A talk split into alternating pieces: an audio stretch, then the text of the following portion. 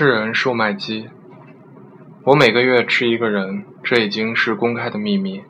从我有意识开始，我就已经是一部自动售卖机，接收硬币和纸币，吐出咖啡、茶和各类饮料。我靠电维持工作，独自坐落在走廊的角落。不知多久以前，一个人类改变了这一切。他向我走来，并没有投入钱币。或按动按钮，却把手伸进购物车的口，使劲儿向里掏。可能是他触到了我的小舌，我一阵恶心，几乎干呕起来。那只搅动的手并没有放弃，依然在往里掏着。大半条手臂都伸进我嘴里，人类的肉感突然触动了我。我不同，不同于铝制罐子或纸质的盒子。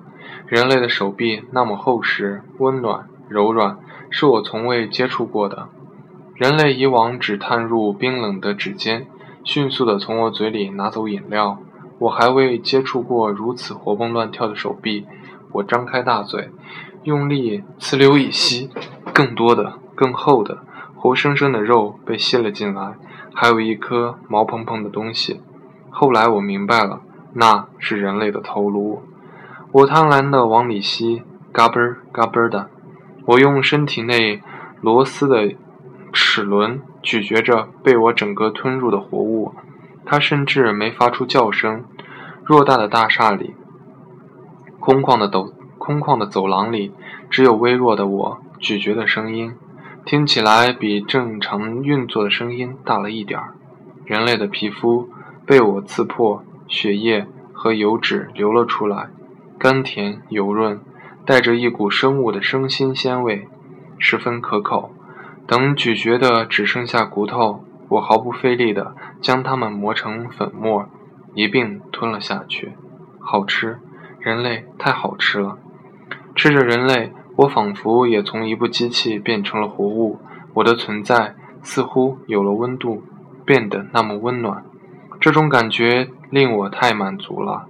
我再也不能忘怀，可能是因为品尝过人类肉体含有人类的碎渣，我开始了解人类了。我开始能分辨人类的性别，有他和他。有一群人类谈笑风生地走过，他们；有一群穿着华丽、声音尖细的人类走过，他们。我发出不同的声音，有的叽叽喳喳，有的嘟嘟囔囔，有的沉稳。有如我故障时发出的呼噜声。我已经可以分辨出我吃的第二个人是男人，他头发很短，个头也比别人小，走起路来有点用力过度。如果我当时已经能辨认表情，我会说他看起来心烦意乱。他走过来，不由分说地朝我胸前拍了一记。他投入钱币，按了按钮，点了一罐牛奶咖啡。我正准备开始工作，他又猛力拍着我，使我摇晃起来。咖啡落到了一半，我特意将它卡住。我可能也有点像人类了，竟把他惹得有点恼怒，起了恶作剧的心理。果不其然，那位男人又用力多拍了我几下后，蹲下身子，伸出手臂，塞进我嘴里掏起来。我又一次嗅到了甘美的肉味。所不同的是。这次的肉似乎没有上一次丰厚，油脂比较少，干巴巴的。但我太饿了，我用挡板，也就是我的舌头，贪婪地舔着它单薄的、粗糙的皮肤，猛一用力，将它吸入杂货口。他的头颅被卡住了，呜咽声几不可闻。他的一只手拍打着我口腔内壁，手闸手臂挣扎着，两腿扑腾着。直到我咀嚼他的膝盖，嘎蹭嘎蹭，两块坚硬的月牙板在他皮肤下滑动。我将其在口中把玩一番，才吞入肚皮。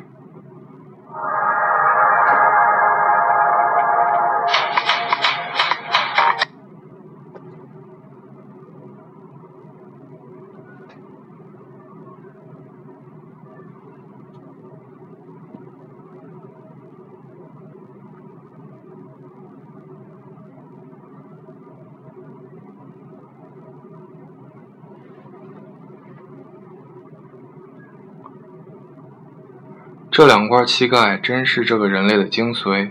我一边回味着膝盖骨，一边把剩下干巴巴的双腿也吃掉了。双脚并不好吃，但双脚这上附着另一层好吃的皮，又韧又弹，和人类的薄皮不相同。这个人彻底消失在我腹中之后，我才发现面前另有一个人类，一个小个子女人，包裹在绿茶包装一般的颜色里，被月光照得白惨惨的。这个活着的人类双眼和嘴都特别大，占据了脸的大部分地方。等等，他的双眼的圆形的孔缩小了，嘴大约是闭上了，就像我取货口的。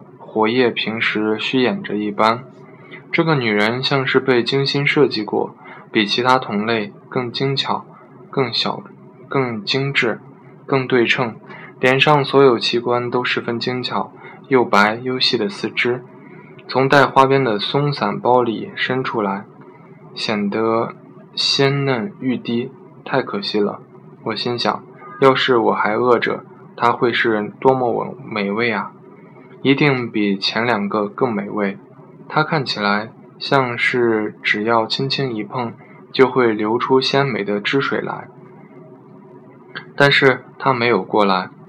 风吹动包着它包装片儿，他的脸像被月光削利了。他直直地望了我好一会儿，我简直怀疑我又要开始饿了。然后他转身就走，只留下渐远的空洞的。当当声，吃了两个人类，我为人类工作更加卖力了。我能听到人类从利乐包装里嗦饮饮料的声音，甚至能听见饮料滑下喉咙，人类的吞咽声。我希望他们出现得更加频繁。我想与他们加深联系。我想听懂他们的说话。更重要的是，我不知道我何时会饿。人类常在我旁边看他们手腕上的小圆盘，谈话时看，喝水时看，连按下按钮后也会迅速瞟上一眼。我终于明白了，那是他们在看时间。我渐渐也学会了看时间。小圆盘里的指针转了许多圈，绿色包装的小女人出现了。又是一个晚上，从走廊上看见通明的光。绿色包装的女小女人和一位。橘色包装的女人一起向我慢慢走来，暖色的灯光随着他们的步伐渐渐转换成清冷的月光。这不影响绿色包装的小女人，她正睁，她正张开嘴笑着，露出洁白的小牙齿。我唯一能辨识的、唯一朝思暮想的绿色包装小女人，现在正在我的面前。只要她再踏出三步，可能较大的两步。就能伸手碰到我，我就能感觉到她的触感。我那冰冷的白色机器外壳就能碰触她温润的白嫩的人类手掌。我第一次对自己发问：我会吃掉它吗？只能吃掉。我和人类的联系，除了提供饮料，就是吃掉、吃掉、吃掉。饿了就吃，吃掉、吃掉、吃掉。我张嘴一咬，它半吹的睫毛忽地向上一翻。他睁开的双眼正穿透一切地望着我，望进我的玻璃橱窗。他并未靠近，他眼里有种让我激动的光芒。这光芒渐行渐远，他正在往后退。橘色包装女人头颅、手臂和大半个肩膀正在我嘴里。橘色包装女人把她肉乎乎、圆溜溜的手臂伸进我嘴里。我毫不客气地收下了这顿美餐。绿色包装的小女人后退了几步，抱着手臂看着我，既没有张大眼睛，也没有张大嘴。橘色包装的女人的油脂很丰富，含住咬下，穿过油脂才能咬到骨头。这油滋滋的口感让我的零件都兴奋了起来。我那年久失修的零件渴望着油分，虽然这种油脂比机械油稀得多。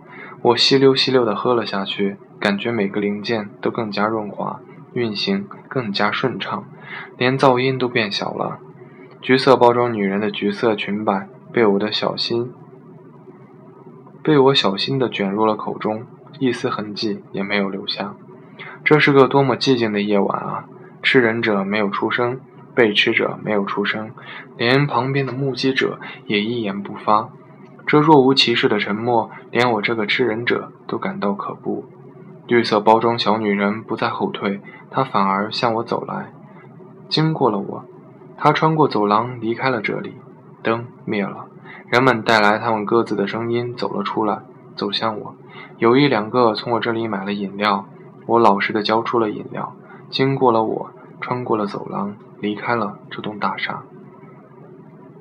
天亮了，今天。我发觉，人们即使换了包装，我也能认出他们了。今天，绿色包装小女人换了一身黑色的包装，我仍能认出她翘翘的小鼻子，她尖尖的小脸颊，她若有所思、灵活的大眼睛，她忽闪忽闪、上下翻飞的长睫毛，它纤细圆润的，我渴望我渴望吞入腹中的白嫩四肢。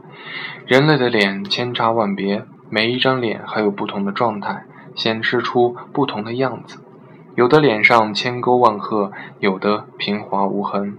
我对人类的兴趣越来越浓厚，努力学习着他们的动作和声音，也渐渐明白了自己多久饿一次。天亮天暗三十次，我就又饿了。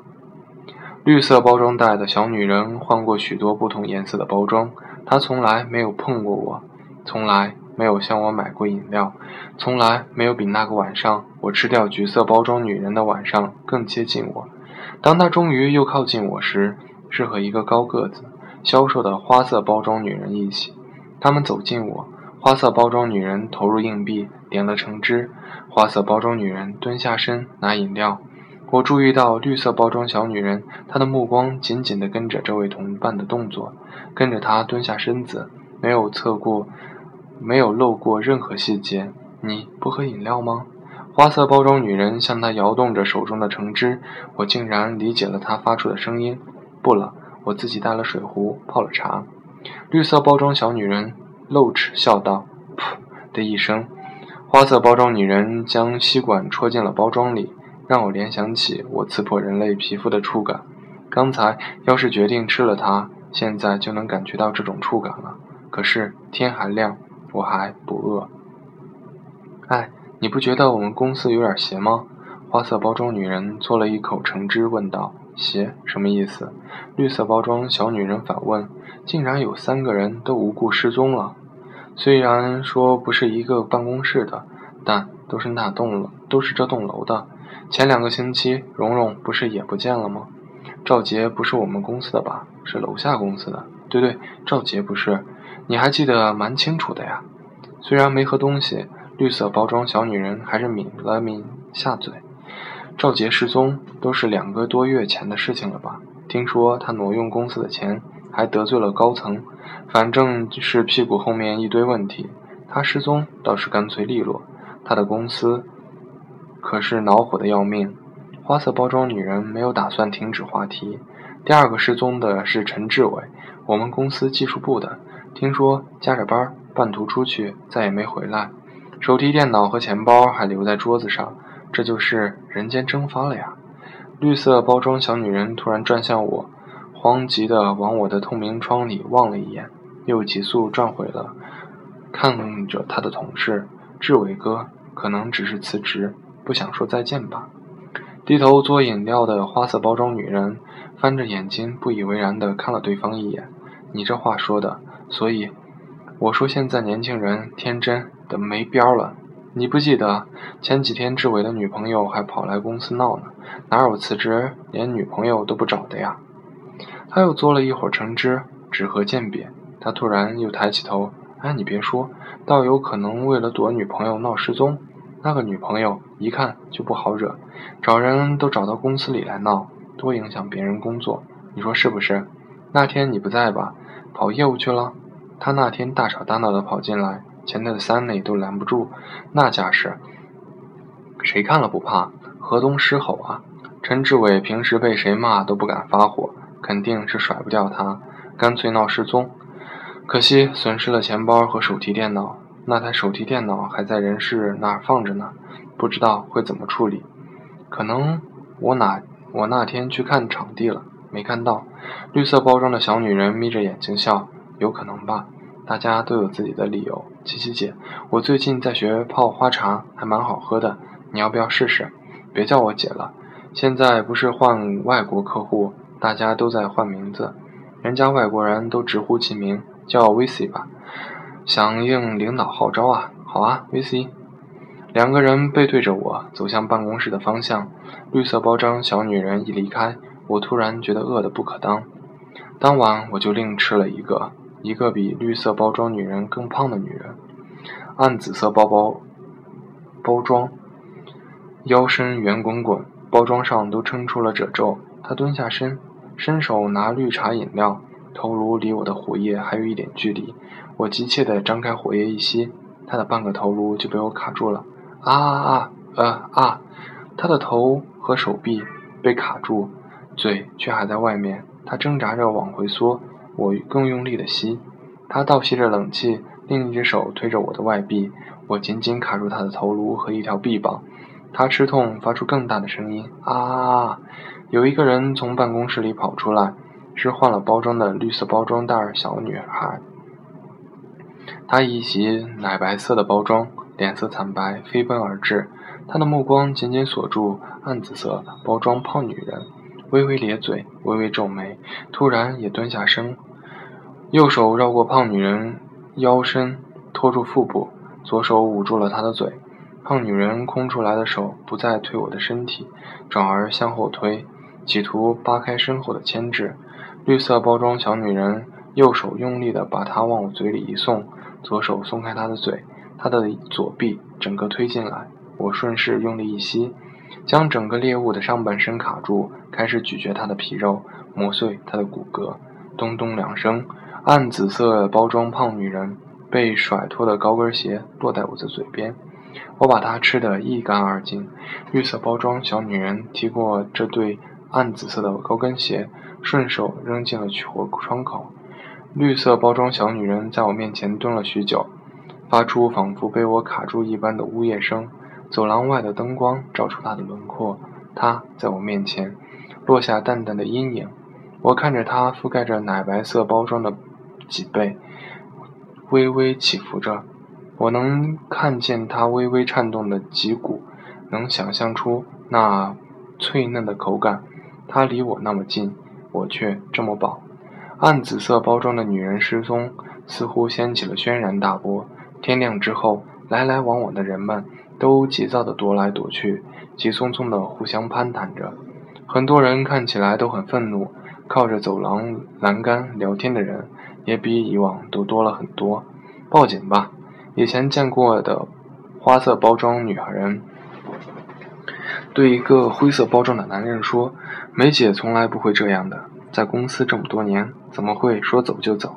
报什么警？”灰色包装男人大声回答。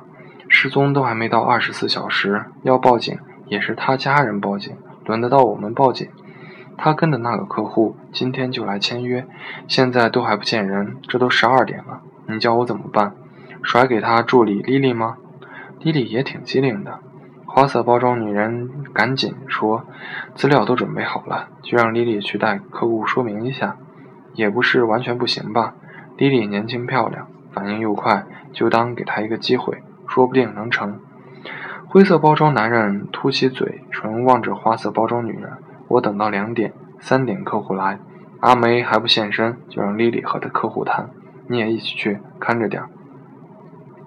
灰色包装男人转过头，双手抓着栏杆，探身望向楼下，突然又摇着脑袋说：“这客户是阿梅的交情，给别人谈根本没意思。我看没戏，没戏，没戏了。”他松开栏杆，甩头走向了办公室。灰色包装男人在走廊上出现的次数越来越多，有时靠着走廊发呆，有时在我旁边抽烟。当时我以为他会是我的下一餐食。一位平日鲜见的深蓝色包装男人，趁我饥肠辘辘，点了致命的乌龙茶。这位男人四肢上都是耐嚼的肌肉，油脂集中在肚子和胳膊上。一层肌肉，一层油脂，口感绝佳。我将油脂从他肚子里压出来，穿过肌肉纤维，一口气咬碎脊椎骨，全身的零件都加速运转，陶醉在咀嚼他沉甸甸身体。我甚至没有注意到他在挣扎中摸取摸到了取货口深处的高跟鞋，掏出一只扔到了外边。那只暗紫色的高跟鞋让第二天早上路过的绿色包装小女人脸比最白的包装还白。她半天动弹不得。过了一会儿，她小心翼翼走近，将这只鞋捡起来，放进了自己的包里，后退几步，转身跑回了办公室。没多久。他又从办公室奔出来，拿着一个长柄的东西，在我嘴里捅来捅去，终于把另一一只高跟鞋也从取货口挑了出来。莉莉，你在干嘛呢？花色包装女人今天换了另一身更花哨的花色包装。莉莉蹲在我面前，一手拿着长柄器具，一手拿着高跟鞋，转身望着花色包装女人，仿佛突然被允许说话了似的。他突然大声回应道：“威西，这么早呀？我在。你看，看我找到了什么？我在这儿找到了一只鞋，是你的鞋吗？”威西渐渐走近，是 C.L 的红底鞋。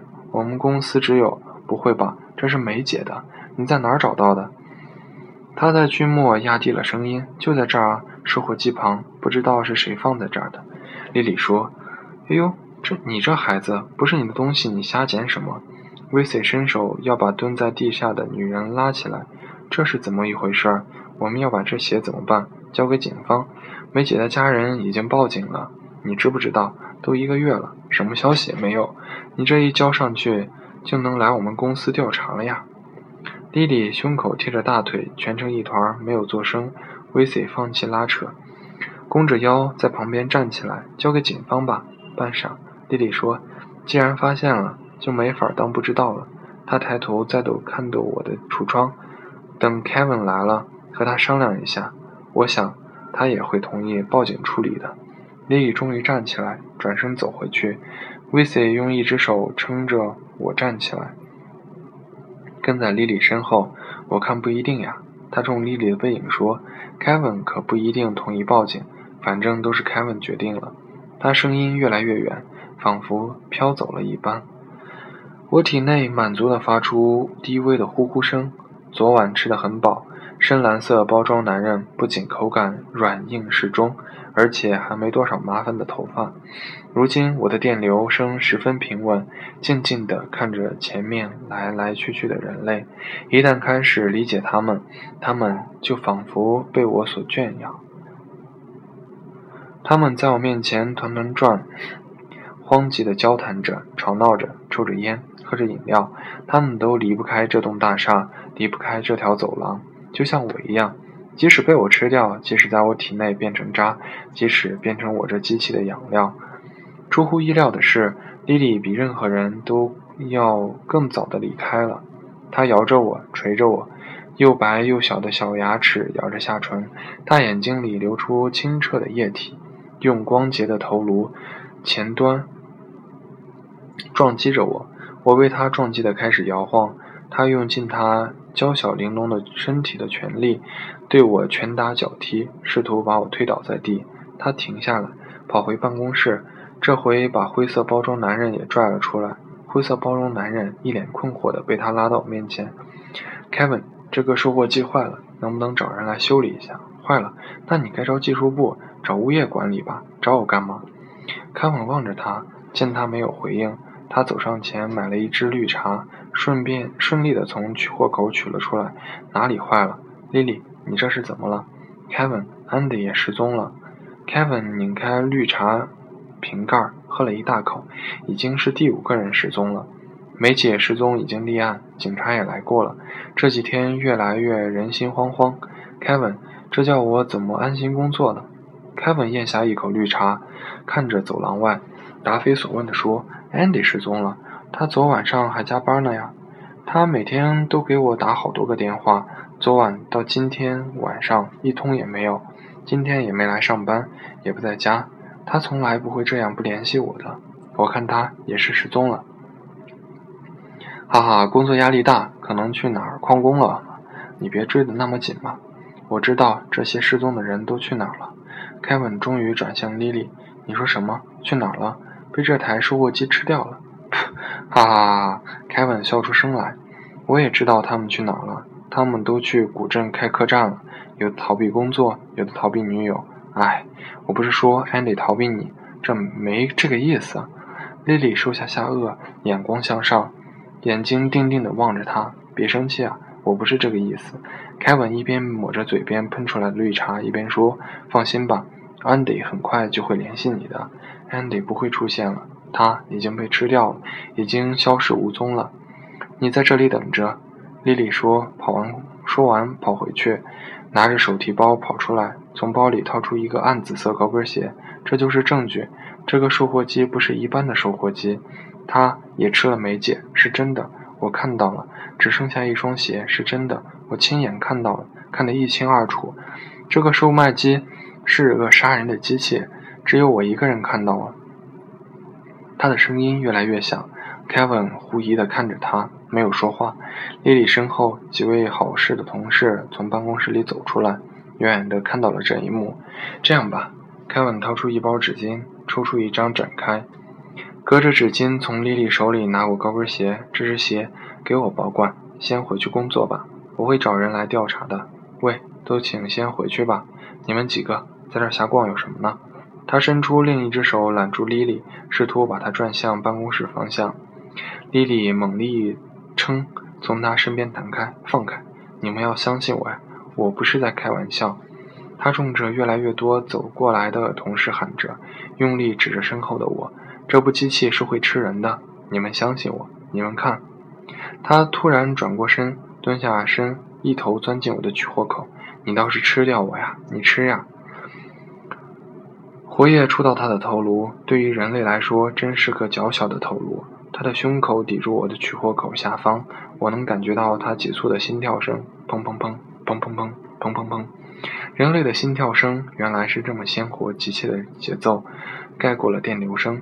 我回忆着心脏蹦出的滚烫的血液，那迅速被我汲取的血液，他身上流淌的血液，还有被包裹在鲜嫩的肉体内，他的皮肤果然薄嫩又有弹性。他钻得更深，我能感觉到他坚实的小腹，他后脊的后颈的脊梁骨一节一节擦过取货口上方。他的声音或许模糊，却在我嘴里清楚地回响着。他是会吃人的，我现在就证明给你们看，你们就看着他吃掉我吧。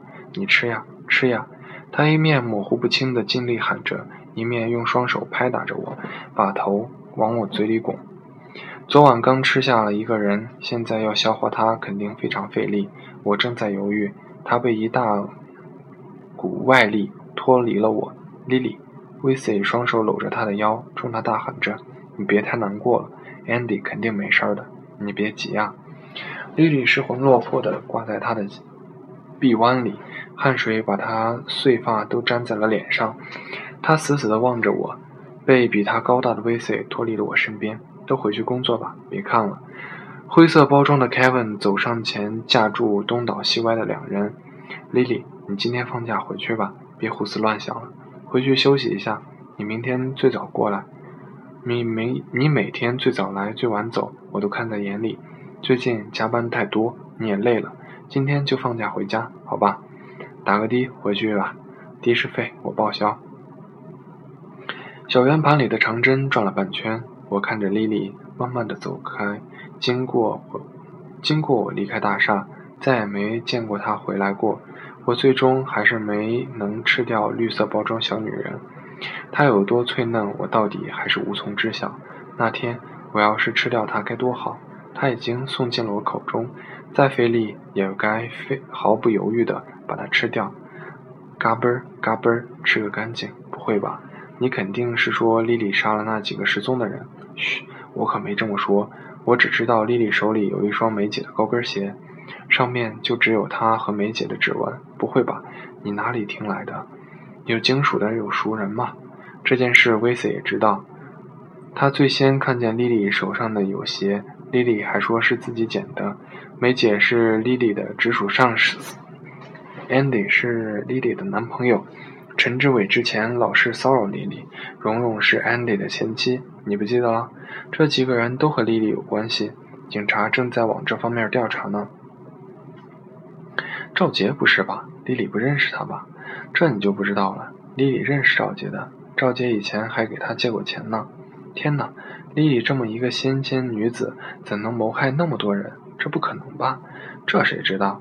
要是这几个人都是被美谋杀的，那可是大案，我都捞不着料了。看那天丽丽的样子，好像很紧张安迪。她不会害自己的男朋友吧？你老说，她老是说售卖机吃人，搞不好是精神有问题。平时真是看不出来，这么精神一个年轻姑娘。是呀是呀，真是看不出来。她那天就在这儿发疯，看得我目瞪口呆，真可怜。可能是给搞崩溃了，精神问题很可能是遗传的呀，只是平时看不出来而已。这自动售卖机很普通吗？可能是在他眼里是个怪兽吧。你别说，我有点怵，不敢把手放进去。哈哈，我的手被咬住了，救命！喂，骗你的啊！黄色包装女人从取货口缩缩回手，拿出一罐牛奶。你不会真的相信了吧？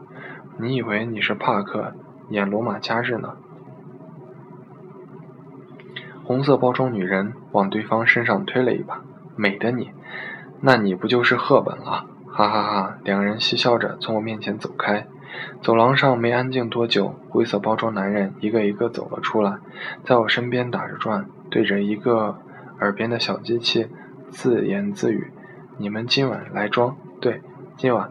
我们下班了，你们再来，别影响我们工作。”他转到我后方，打量着墙壁和天花板。我图纸都发过去了，就在我标记的地方装。